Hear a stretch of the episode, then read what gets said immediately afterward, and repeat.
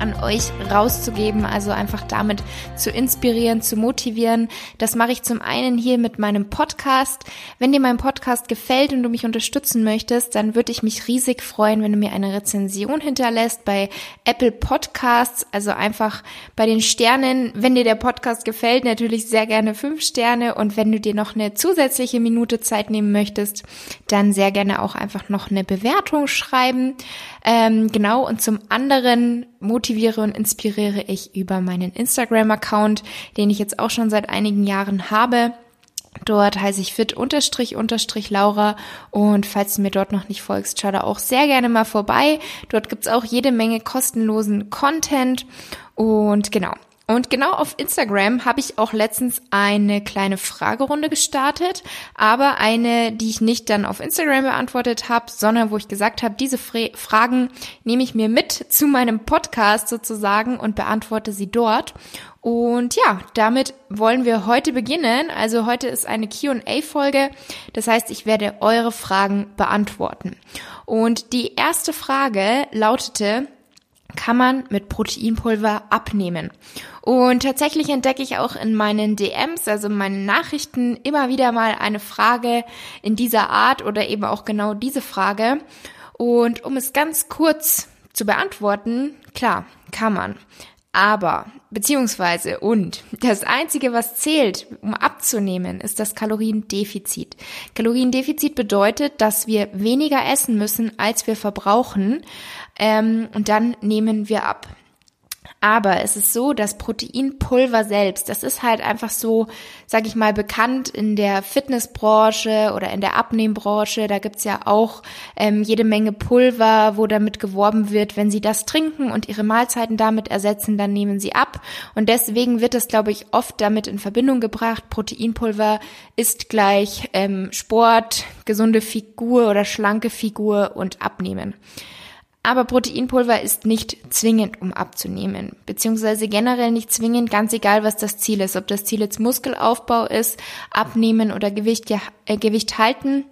Proteinpulver ist nicht zwingend. Grundsätzlich ist die Proteinzufuhr natürlich sehr wichtig für unsere Gesundheit. Protein erfüllt zahlreiche Funktionen in unserem Körper und natürlich auch zum Erreichen körperlicher Ziele ist die generelle Proteinzufuhr sehr wichtig. Und ein Richtwert, an dem man sich da eigentlich orientieren kann, sind etwa zwei Gramm pro Kilogramm Körpergewicht. Aber das kann oder sollte natürlich auch zum Großteil aus Lebensmitteln, also bevorzugt aus pflanzlichen Lebensmitteln bestehen. Das heißt, man sollte sich nicht ähm, ausschließlich von Pulver irgendwie ernähren, sondern ich persönlich vertrete da wirklich die Meinung, hauptsächlich aus pflanzlichen, unverarbeiteten, natürlichen Lebensmitteln. Und ein Pulver kann eben eine super Ergänzung sein. Und die kann das Ganze natürlich auch vereinfachen. Zum Beispiel für Personen, die einen sehr, sehr hohen Proteinbedarf haben. Also wenn jetzt ein Mann 80, 90, 100 Kilogramm wiegt, zusätzlich noch Bodybuilding betreibt, also regelmäßig ins Fitnessstudio geht und da einfach gewisse körperliche Ziele hat, die er verfolgt und dann eben auch seinen Proteinanteil erfüllen möchte, da kann es natürlich sinnvoll sein, ab und zu mit einem Proteinpulver zu ergänzen. Sei es jetzt, dass er einen Shake trinkt oder sich da irgendwie das Porridge mit anreichert. Denn da kommt man natürlich mal schnell auf 180 bis 200 Gramm Protein. Und das Ganze ist aber nicht unmöglich, auch ohne Proteinpulver zu decken. Also es gibt auch genügend Lebensmittel, die Protein enthalten. Zum Beispiel tierische Proteinquellen wären jetzt Hähnchen, Pute, generell Fisch, Garnelen, ähm, Meeresfrüchte, aber auch sowas wie Magerquark, ähm, Königer Frischkäse, Quäse, Feta, Mozzarella, also alle möglichen Milchprodukte. Und natürlich aber auch dann viele pflanzliche wie Hülsenfrüchte, also Bohnen, Kichererbsen, Linsen, die enthalten auch viel Protein oder eben Sojaprodukte, Erbsenprotein, ähm, Mandelmehl, Erdnussmehl, auch solche Mehlsorten enthalten viel Protein. Also da kann ich immer nur empfehlen, schaut euch öfter mal die Lebensmittel genauer an. Also wenn ihr im Supermarkt seid, nehmt euch wirklich mal die Zeit, schaut hinten auf die Nährwerte und lernt einfach so ein bisschen die Lebensmittel kennen. Jetzt nicht nur was das Protein betrifft, sondern generell und schaut halt auch immer drauf, welche Inhaltsstoffe drin sind. Also ich persönlich bin mittlerweile so, dass ich gar nicht mehr so darauf fixiert bin, dass es sozusagen die perfekten optimalen Nährwerte hat, sondern ich schaue auch viel mehr darauf, was ist da überhaupt drin. Kenne ich diese Zutaten? Ähm, sind da super viele Zusatzstoffe drin, wo ich bei den Bezeichnungen überhaupt nicht weiß, was das eigentlich ist? Also darauf achte ich auch und kann euch das auch nur empfehlen. Und genau, zurück zum Proteinpulver. Ich schwanke hier aus. Ähm, wenn man es gut verträgt, wenn man es gerne nutzt, dann kann man es eben super in seinen Alltag einbinden. Es ähm, auch super zum Backen verwenden, zum Beispiel einen Anteil Mehl ersetzen. Da empfehle ich immer so ein Drittel vom Mehl ersetzen. Da findet ihr auch bei mir auf Instagram und auch auf meinem Blog www.fitlaura.de jede Menge ähm, Rezepte, wo ihr das eben einsetzen könnt. Und gleichzeitig kann man eben kalorienfrei süßen. Also man hat einen gewissen Proteinanteil drin, was dann natürlich auch nochmal mehr für die Sättigung sorgt als jetzt ein klassisches Stück Kuchen. Und ähm, das ist ja auf Basis von Süßstoff die meisten Proteinpulver und dann habt ihr eben auch gleich die Süße mit drin statt eben Zucker oder alternativ kann man natürlich auch andere Süßungsmittel verwenden, wie jetzt irgendwie Datteln, Dattelsirup, Dattelzucker, reife Banane, Erythrit, einfacher Süßstoff etc. Und genau, oder man trinkt eben einfach einen Shake, wie gesagt. Und neben jetzt Personen wie ähm, welche, also zum Beispiel Männer, die einfach viel wiegen und einen hohen Proteinbedarf haben, kann es eben auch einfach für andere Menschen sehr praktisch sein, weil sie im Alltag vielleicht nicht dazu kommen, so viel zu essen und zwischendrin ist dann ein Shake einfach super praktisch. Oder wenn man eben äh, die Lebensmittel, die Protein enthalten, nicht gerne isst oder nicht gerne verträgt, was auch immer. Also da gibt's ja bestimmte Menschen, da kann es einfach mehr Sinn machen. Und ich selbst nutze das Total Protein von More Nutrition. Das ist ein Mix aus Whey und Casein und es gibt verschiedene Geschmackssorten und ich persönlich finde es wirklich sehr, sehr lecker, auch im Vergleich zu anderen Firmen, die ich bis jetzt getestet habe. Und die Konsistenz ist eben auch wirklich lecker, egal ob man das jetzt mit Milch oder mit Wasser mischt. Es wird super cremig und es hat einfach perfekte Backeigenschaften, weil ich persönlich trinke weniger Shakes, sondern ich nutze das halt in meinen Frühstücksrezepten Pancakes, Muckcake, Topfenknödel etc. oder eben in meinen Kuchen und ja, verwende das halt wirklich hauptsächlich so zum Backen. Aber es gibt natürlich auch vegane Proteinpulver-Varianten, je nachdem, was man eben nutzen möchte, nutzen muss, wegen Verträglichkeiten und so weiter. Das ist natürlich jedem selbst überlassen. Ähm, beim Total Protein, falls ihr das mal testen möchtet, da gibt es auch Proben, da gibt es 600 Gramm Dosen, 1,5 Kilogramm Dosen und da könnt ihr euch jederzeit mit FitLaura 10 10% sparen bei eurer Bestellung. Einfach mal www.morenutrition.de, aber ich habe euch das auch in der Beschreibung ähm, mal verlinkt, falls ihr das mal testen möchtet. Und um jetzt abschließend nochmal in Kurzform die Frage zu beantworten, kann man mit Proteinpulver abnehmen? Ja, kann man, muss man aber nicht. Ähm, was ich persönlich wichtiger finde, ist, dass man darauf achtet, dass die Makronährstoffe, also Kohlenhydrate, Proteine und Fette gedeckt sind. Bei Proteinen, wie gesagt, zwei Gramm pro Kilogramm Körpergewicht als Orientierung, bei den Fetten ein Gramm pro Kilogramm Körpergewicht.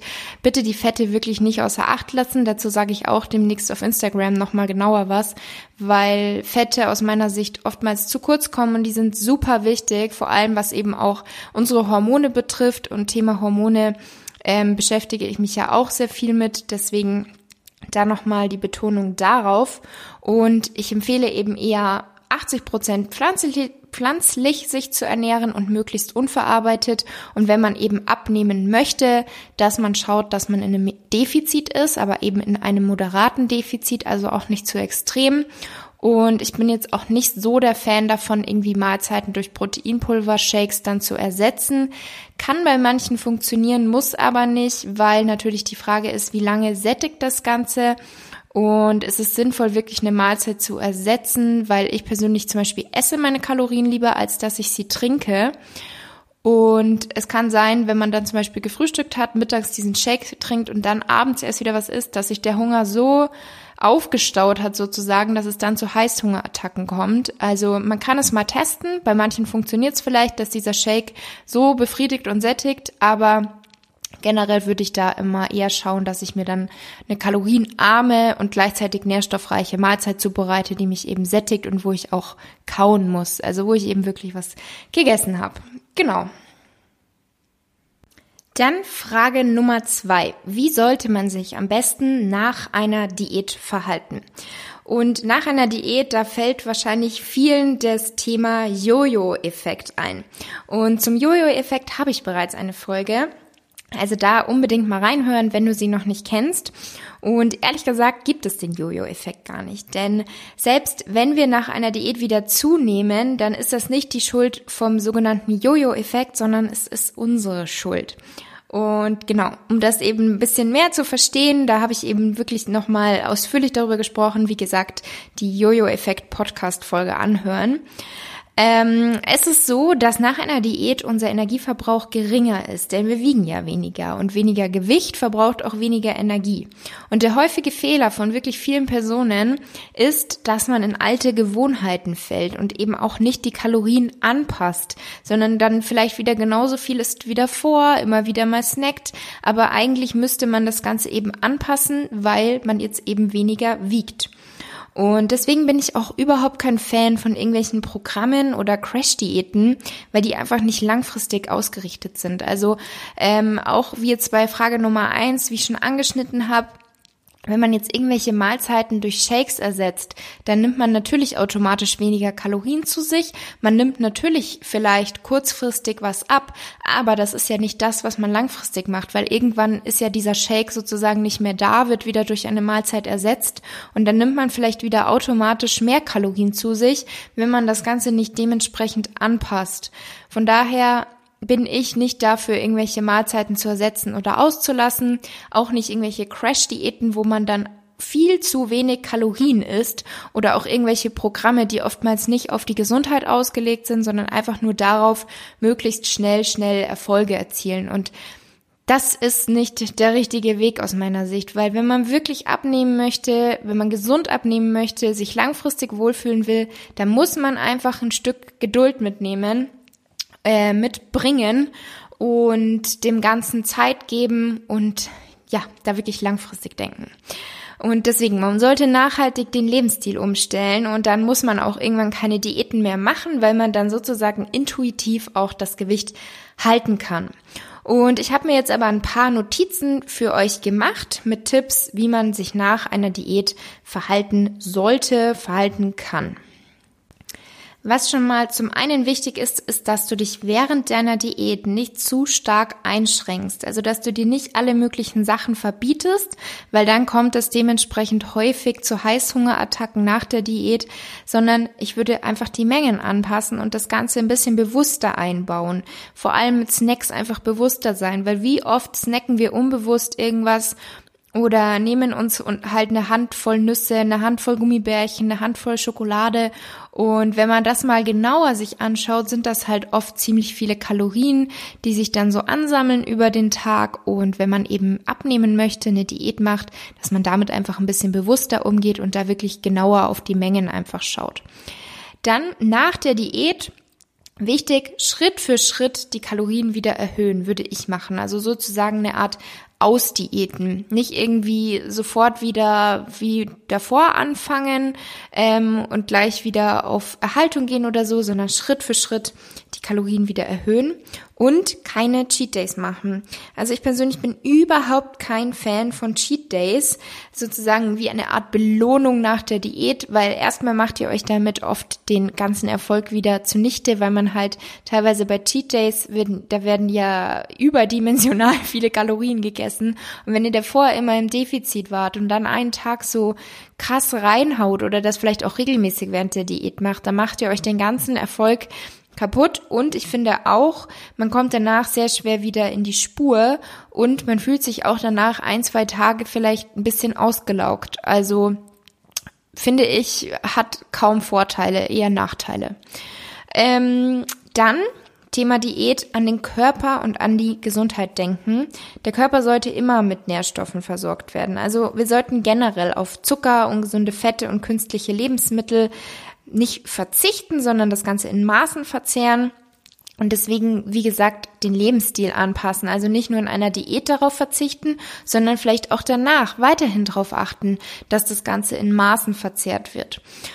Und ein weiterer Tipp, was auch ein häufiger Fehler leider ist, ist, dass man auch nach der Diät weiter trainiert. Denn es wird ja dann auch mehr Spaß machen, da ihr dann nicht mehr im Defizit seid, sondern die Kalorien eben wieder auf Erhaltung habt. Das heißt, ihr habt mehr Energie, dadurch vielleicht mehr Spaß, weil ihr ähm, die Gewichte steigern könnt. Das heißt, auch da weiter trainieren, weiter körperlich aktiv sein und nicht irgendwie in alte Muster verfallen, falls ihr wirklich mit der Diät erst angefangen habt, Sport zu treiben, sondern eben weitermachen, dass das Ganze auch so bleibt, wie es ist. Und was ich auch sehr wichtig finde, sowohl während der Diät als auch danach, ist, dass man einfach die Lebensmittel und sich selber so ein bisschen kennenlernt. Das heißt, die Lebensmittel, wie ich auch schon gesagt habe, dass man vielleicht einfach mal sich die Zeit nimmt und sich hinten die Nährwerte anschaut. Einfach mal gucken, wie viele Kalorien hat das und das, wie viel Fette, wie viel Protein, wie viel Kohlenhydrate, damit man das so ein bisschen weiß. Da ist natürlich ganz wichtig, dass man sich da nicht irgendwie stresst, in Zwänge verfällt oder ähm, da irgendwie total unter Druck setzt setzt, sondern es soll einfach nur dazu dienen, dass ihr diese Lebensmittel kennenlernt ähm, und dann eben mit der Zeit lernen könnt, intuitiv zu essen und da eben auf den Körper auch zu hören. Also ich habe das mittlerweile total, dass ich zum Beispiel in der Früh einen Mix brauche aus Protein, Kohlenhydrate und Fette, was mich einfach sehr lange satt macht.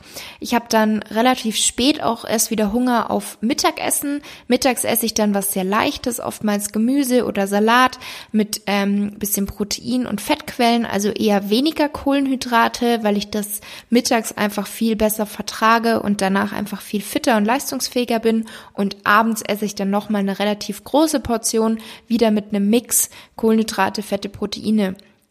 Und ich tracke überhaupt keine Kalorien mehr, sondern ich mache das Ganze wirklich intuitiv, kann da meinem Körper mittlerweile auch sehr vertrauen, was die einzelnen Makros angeht, was die Kalorien angeht und mach mich da auch nicht irgendwie verrückt, wenn ich mal super viel Datteln gegessen habe, wenn ich mal bisschen mehr Nussmus gegessen habe. Ich mache mir da nicht mehr so wirklich Gedanken. Früher war das eher so, oh Gott, ähm, ich kaufe mir erst gar kein Nussmus, weil dann weiß ich, ich esse das komplett auf und das hat ja so viele Kalorien. Und mittlerweile habe ich fast jede Art von Nussmus hier zu Hause und genieße die einfach. Ich mag sie einfach super gerne aber merk halt auch, dass ich dann danach relativ lange satt bin, weil einfach diese Fettzufuhr mich dann sehr, sehr lange sättigt. Und genau, deswegen da einfach einen Weg finden, wie ihr euren Körper kennenlernen könnt und dann eben auch langfristig nach der Diät da ähm, in, in die richtige Spur kommt, wie ihr euren Körper mit dem versorgen könnt, was er braucht. Und was vielleicht auch sehr, sehr wichtig ist für einige von euch, macht euch dann nicht verrückt, ähm, stresst euch nicht, denn es ist völlig normal, dass man nach einer Diät auch ein bisschen zunimmt weil da habe ich auch schon einige Nachrichten bekommen mit ähm, Panikaufschrei sozusagen. Also das ist vollkommen normal, denn wir essen ja wieder mehr. Deswegen haben wir natürlich auch zum einen mehr Magen- und Darminhalt, was ja auch was wiegt. Und unser Körper lagert auch wieder mehr Wasser ein. Also zu Beginn einer Diät nimmt man ja relativ schnell ab, gerade wenn man Low Carb Diät macht, weil der Körper einfach relativ viel Wasser ausscheidet. Ähm, und wenn wir dann wieder normal essen, dann lagert der Körper wieder Wasser ein ein, wenn wir zum Beispiel salzhaltiger essen oder auch wenn wir einfach mehr Kohlenhydrate zu uns nehmen, was per se auch überhaupt nichts Schlimmes ist. Also jetzt möchte ich damit keine Angst vor Kohlenhydraten irgendwie erzeugen, sondern euch sagen, es ist völlig normal und Kohlenhydrate sind wahnsinnig wichtig. Dann natürlich die richtige Quelle mit Ballaststoffen, äh, möglichst komplexe Kohlenhydrate, aber es dürfen auch einfach mal Weißnudeln sein, Weißbrot, weil das schmeckt manchmal auch einfach super lecker und es ist auch wichtig, so ein bisschen den Geist zu füttern, sag ich mal, die Seele zu füttern, also auch einfach mal das zu essen, was man sehr gerne isst. Ähm, Genau, von daher, das ist ganz normal. Ihr müsst das einfach mal beobachten. Wenn die Waage dann nach ein, zwei Wochen immer noch kontinuierlich nach oben geht, dann handelt es sich wahrscheinlich nicht mehr um eine normale Zunahme nach der Diät. Und jetzt kommen wir zur Frage Nummer drei. Das ist dann die letzte Frage in dieser heutigen Podcast-Episode. Und es wird aber, wie gesagt, noch weitere Q&A-Folgen geben, wo ich dann die weiteren Fragen noch beantworte. Und zwar Frage Nummer drei. Im Muskelaufbau sollte man an Rest-Days weniger essen oder auch da im Überschuss essen? Und erstmal zum Thema Rest Day, weil auch da bekomme ich häufig Nachrichten, dass eben viele sich nicht trauen, sozusagen einen Rest Day zu machen und da immer noch Bedenken haben, dass es schnell zu Muskeleinbüßen kommt. Und tatsächlich hatte ich das auch mal, dass ich wirklich keinen Rest Day hatte. Ich habe siebenmal die Woche trainiert wenn ich mal nicht trainiert habe, dann war das weniger der Grund, dass ich einen freiwilligen Restday gemacht habe, weil ich mir eingestanden habe, dass das ähm, der Regeneration gut tut oder generell, dass mir das gut tut, sondern es war dann einfach, weil ich keine Zeit hatte. Heute ist das natürlich anders ähm, und es ist auch so, dass ich mittlerweile weiß, dass es eher Wochen dauert, bis man leichte Muskeleinbüßen hat. Also nicht nach ein, zwei Tagen und auch nicht nach einer Woche. Ähm, ein Restday bedeutet nicht, dass man Muskeln abbaut. Ganz im Gegenteil. Ein, zwei Pausentage pro Woche wirken sich zum einen positiv auf das Training aus, also auf die Leistung und aber auch auf die Form. Also das kann ich wirklich im Nachhinein bestätigen. Früher war das einfach meine Angst, nach ein, zwei Tagen kein Training dass meine Form irgendwie darunter leidet, dass man das sofort sieht. Und heute weiß ich einfach, dass sich das Ganze sogar positiv auswirken kann und nicht negativ. Und unser Körper braucht diese Regenerationszeit einfach. Es ist super wichtig, um auch zum Beispiel Gelenke und Sehnen nicht überzustrapazieren und natürlich auch Verletzungen nicht zu riskieren, wenn man eben die ganze Zeit trainiert und da überhaupt keine Regeneration ist. Und dann ist jetzt natürlich die Frage, wenn ich an einem trainingsfreien Tag genauso viel esse wie an einem Trainingstag, setze ich dann nicht zu viel Fett an, weil im Muskelaufbau ist ja eher das Ziel, Muskeln aufzunehmen und nicht äh, Muskeln aufzubauen und nicht ähm, das Ziel, Fett ab, aufzubauen. Das sollte ja möglichst ähm, gering gehalten werden. Aber ich kann euch beruhigen, um Fett anzusetzen, ist die langfristige Kalorienbilanz entscheidend. Also man nimmt auch vor allem nicht von einem Tag gleich zu, egal ob das jetzt ist, weil man einen Tag nicht trainiert oder weil man einen Tag absolut im Überschuss war. So schnell nimmt man nicht zu, sondern es geht da immer über einen gewissen Zeitraum. Und es gibt jetzt da auch keine pauschale Empfehlung. Also es ist super individuell, ob es jetzt Sinn macht, am Restday mehr zu essen oder ob es da Sinn macht, dann auf Erhalt zu gehen. Ähm, insgesamt zählt eben wie immer die Wochenbilanz und ich würde es davon abhängig machen, was dein Körper dir sagt. Also hör auf deinen Körper. Jeder sollte da wirklich selber herausfinden, was für einen funktioniert. Wenn du jetzt an einem Restday weniger Hunger verspürst, dann reduziere einfach die Kalorien und ähm, heb sie dir sozusagen für die Trainingstage auf, wenn du da gerne mehr isst. Wenn du aber vermehrt Hunger hast am Restday, dann würde ich sagen, das ist kein Problem. Dann isst du eben mehr. Und wenn du da eben mehr hast, auch, also mehr Hunger hast als an den anderen Tagen zum Beispiel, dann musst du irgendwie so die Kalorien verteilen. Also man muss auch nicht im Aufbau irgendwie jeden Tag die gleiche Kalorien ähm, den gleichen Kalorienüberschuss haben, sondern auch da kannst du natürlich aufteilen ähm, an drei Tagen den und den Überschuss, an drei, äh, an vier Tagen den und den Überschuss. Also das kann wirklich immer jeder individuell für sich gestalten, wie man halt am besten zurechtkommt oder wie es auch einfach am besten in den Alltag passt.